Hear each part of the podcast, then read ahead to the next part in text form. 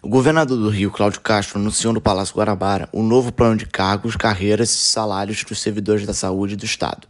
No evento, ele citou que o avanço dos direitos de pagamento aos profissionais da categoria foi um marco histórico para todos eles e também a própria população da cidade.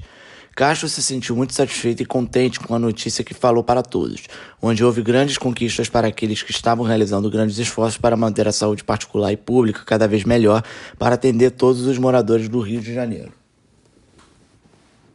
É realmente um dia histórico hoje aqui e eu queria começar cumprimentando, eu posso dizer, sem nenhuma injustiça, e acho que os colegas dele vão entender bem, assim, que talvez o grande padrinho, patrono disso, eu queria começar cumprimentando, e eu vou dizer o porquê, queria cumprimentar e queria uma salva de palmas muito forte para o presidente da Assembleia, o deputado André Siciliano.